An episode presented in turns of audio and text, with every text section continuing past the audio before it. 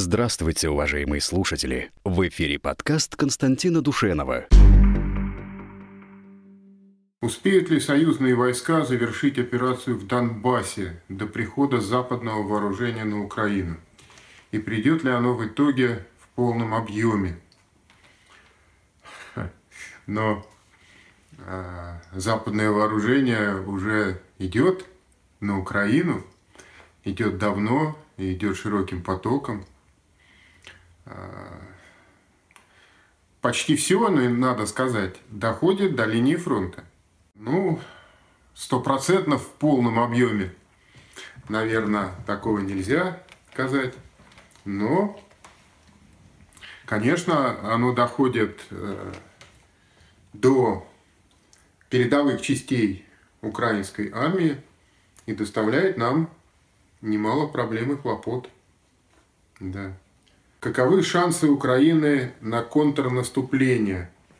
Но украинские э, войска, они уже пытаются э, в разных районах э, контрнаступления проводить, например, под Херсоном, э, остров Змеиный они пытались обратно отбить. Вот. Но пока у них ничего не вышло. А что будет дальше? Давайте э, не будем загадывать, э, но хочется надеяться, что все-таки э, наши войска будут стойко оборонять те территории, которые им удалось захватить. Какое стратегическое значение для нашей операции в Донбассе имеет освобождение Северодонецка?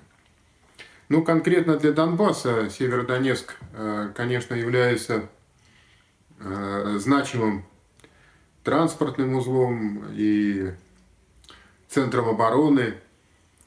А в целом, в рамках Украины, он никакого стратегического значения не имеет. Надо это прямо и честно сказать.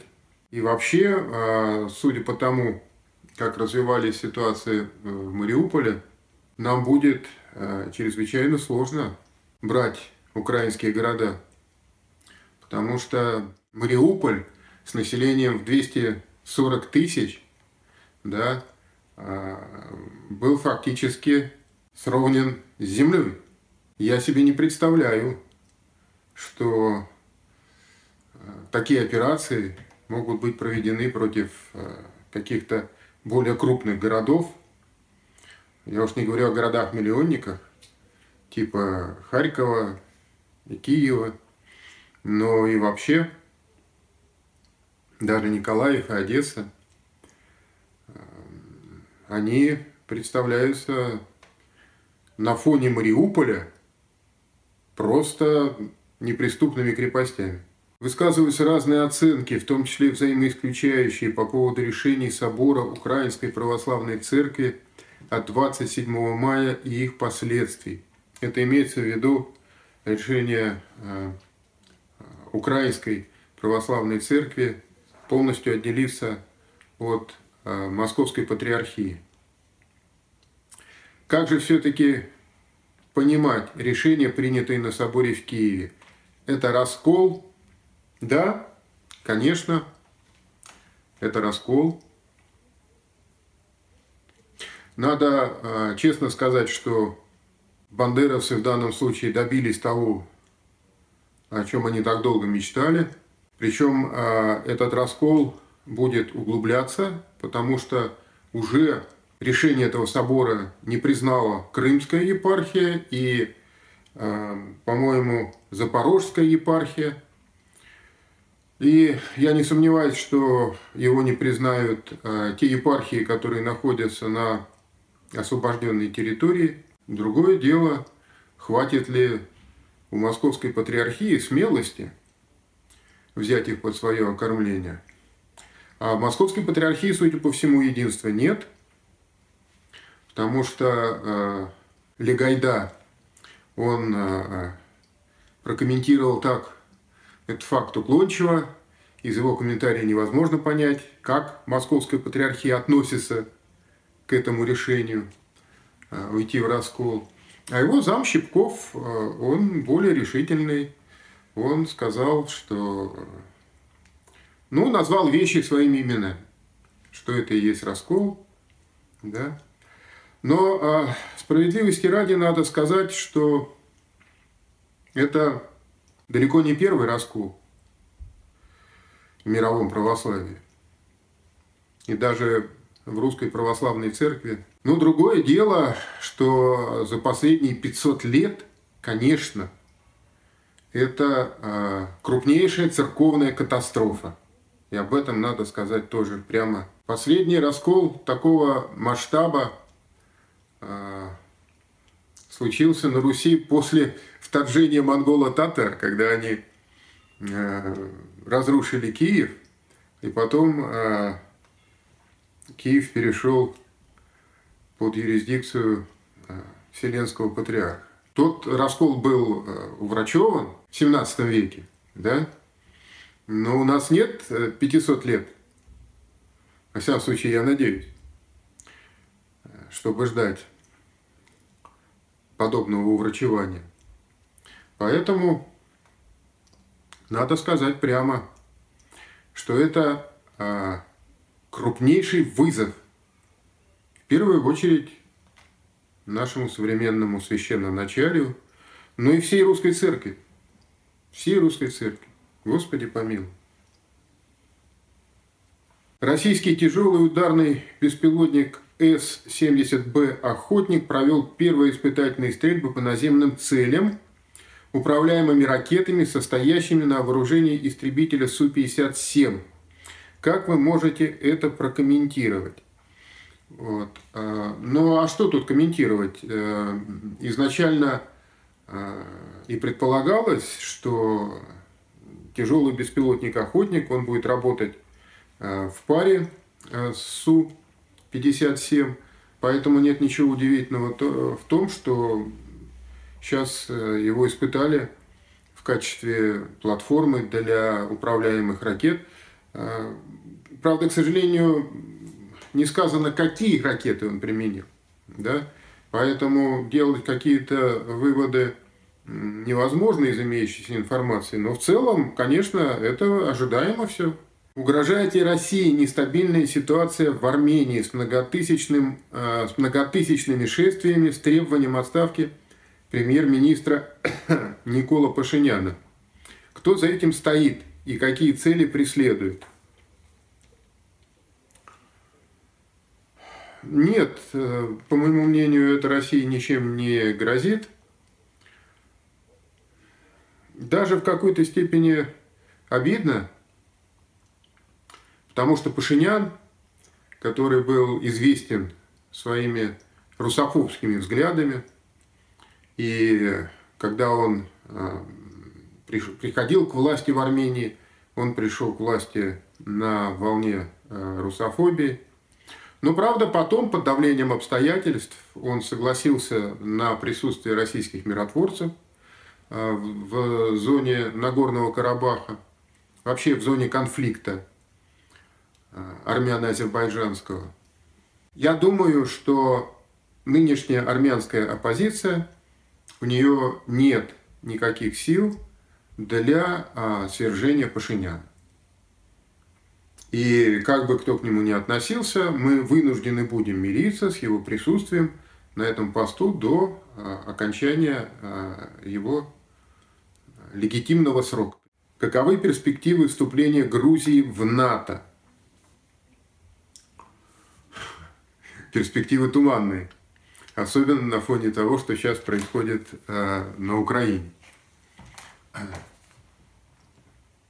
Конечно, грузины, они самые умные и самые хитрые.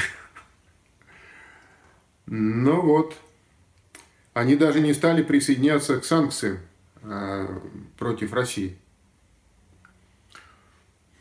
Сославшись на то, что э, для них это неприемлемо. Так что я думаю, что э, в обозримом будущем, во всяком случае, Грузия, как и Украина, вряд ли станет членом НАТО.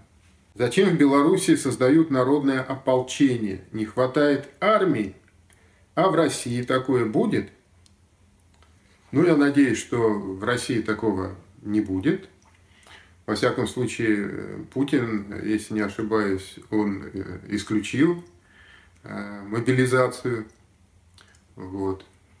А народное ополчение – это, по сути дела, элемент э, мобилизации.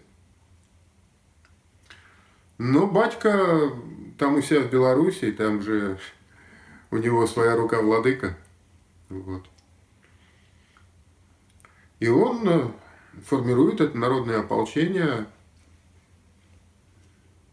отчасти потому, что он действительно обеспокоен наращиванием активности НАТО на границах, на западных границах Беларуси. Отчасти потому, что его тревожит украинская ситуация. Вот. А отчасти, ну это мое личное мнение. И потому, что э, он хочет таким образом показать э, России свою самостоятельность. В очередной раз. Германия должна создать самую большую армию Европы, заявил канцлер Германии Олаф Шольц уже даже создан специальный фонд для финансирования этого проекта. Сейчас страна обладает небольшими вооруженными силами даже по сравнению с численностью армии ФРГ в годы Холодной войны. Сможет ли Берлин вновь превзойти всю Европу по военной мощи и против кого он намерен ее использовать? Ну, использовать он эту мощь, они не делают э, из этого никакого секрета, э, они намерены против нас, потому что э, ФРГ крупнейшая составная часть НАТО, а у НАТО нет другого противника, кроме э, современной России. А удастся ли э, современным немцам это сделать? Я думаю, что нет, не удастся. По нескольким причинам. Ну, во-первых, потому что им денег на это не хватит. А во-вторых, потому что это очень длительный процесс. А в-третьих, потому что, а, как гласит народная мудрость, не зарекайся, а, не кажи гоп, пока не перепрыгнешь. Вот. А, а этот немецкий прыжок, ну, помимо того, что он сам по содержанию своему весьма сомнителен, да, он требует больших ресурсов, огромных ресурсов. Во всяком случае, а, ныне живущее поколение а, этого не увидит. Зачем Сухой и МИГ объединились с объединенной авиастроительной компанией? Ведь только в процессе здоровой конкуренции можно достичь наилучших результатов, а монополизм ни к чему хорошему не приведет. Ну, я отчасти с вами согласен, но ситуация диктует а, возвращение к практике э, сталинских наркоматов. Что касается конкуренции, то э, из, из биологии известно, что внутривидовая э, конкуренция, она еще острее, чем межвидовая. Да. Но э, другой вопрос, удастся ли это реализовать? Ну, поживем увидим. СМИ сообщают, что над западной частью Черного моря недалеко от острова Змеиный замечены истребители НАТО. Группа из нескольких боевых самолетов выполняла полеты с территории Румынии примерно на расстоянии около 50 километров к юго-западу от острова. А, остров Змеиный. А, при этом для обеспечения продолжительного полета боевых самолетов были задействованы самолеты-заправщики. Пишут, что а, это были как минимум два британских истребителя Еврофайтер Тайфун, а может быть даже и американские истребители F-35, хотя из-за отключенных транспондеров как-либо документально подтвердить данный факт не представляется возможным. С чем именно связаны провокационные полеты истребителей НАТО над Черным морем? Ну, они связаны с тем, что Черное море является э, стратегическим плацдармом и НАТО хочет добиться там а, своего преимущества, но пока у них это не получается, пока все-таки, несмотря, а, я уже который раз повторяю, что мне, как моряку, больно об этом говорить, но потопление э, флагмана э, Черноморского флота э, ракетного крейсера «Москва». Даже американцы пишут, что эти факты, они вообще подвели черту по целой эпохой в тактике морских войн, в тактике и стратегии. Черное море продолжает оставаться э, стратегическим, повторюсь, плацдармом, и э, самолеты НАТО, они осваивают воздушное пространство этого плацдарма. ВМС США предложили продать корабли береговой обороны типа «Фридом», разочаровавшие моряков своей дороговизной и ненадежностью. В качестве возможных покупателей названы страны Латинской Америки. Вместе с ними Пентагон хочет списать и другие корабли береговой обороны типа Independence. Как вам такая новость? Ну, это никакая не новость. Мы еще год назад говорили о том, что э, эти корабли, они э, категорически э, не подтверждают изначально заявленных тактико-технических характеристик, и несмотря на то, что они даже э, эти серии даже не достроены, еще строятся четыре корабля, они будут списаны. Но я бы на месте потенциальных покупателей 10 раз подумал, прежде чем приобретать э, такую технику, потому что там, во-первых, э, они не могут развивать скорость заявленную, и вообще свыше 12 узлов они не могут ходить, потому что э, в этом случае идет в разнос э, главная энергетическая установка – ну, а сейчас еще обнаружили дополнительные дефекты, какие-то трещины в корпусе. Вот. Поэтому, с моей точки зрения, ну, я еще раз повторюсь, если бы я был латинским, латиноамериканским покупателем, я бы не стал эти корабли покупать. А, ну, разве что по принципу давайте выручим наших американских друзей, патронов, в Великобритании объявили о смерти основополагающего акта Россия-НАТО, выступив за создание нового подхода к безопасности в Европе. Пойдет ли НАТО на разрыв договора с Россией и чем это грозит Москве? Ну, э, НАТО фактически э, уже давно не выполняет обязательства свои. Это наша ошибка. Мы а, в 97 году, опять же, ну, эпоха лихих 90-х. Спасибо дедушке Ельцину. Мы тогда а, не настояли на юридически обязывающих формулировках. И там появилась такая расплывчатая формулировка, что стороны обязуются не держать на постоянной основе крупных воинских контингентов. Натовцы сказали, окей, мы будем держать там на ротационной основе эти воинские контингенты. И они уже несколько лет э, содержат в Прибалтике и в Румынии. Короче, на всем, на всем протяжении нашей границы содержат э, части, как они говорят, на ротационной основе. Но это, во-первых, э, дорого, потому что приходится ротировать постоянно. Во-вторых, э, их было немного. И вот сейчас э, Великобритания предлагает, во-первых, отказаться от этого принципа ротирования, а во-вторых, увеличить количественный состав. Наряду со вступлением Финляндии а, они вступят. С турками договорятся, в конце концов, я не сомневаюсь. Это, конечно, очередной серьезный вызов нашей безопасности.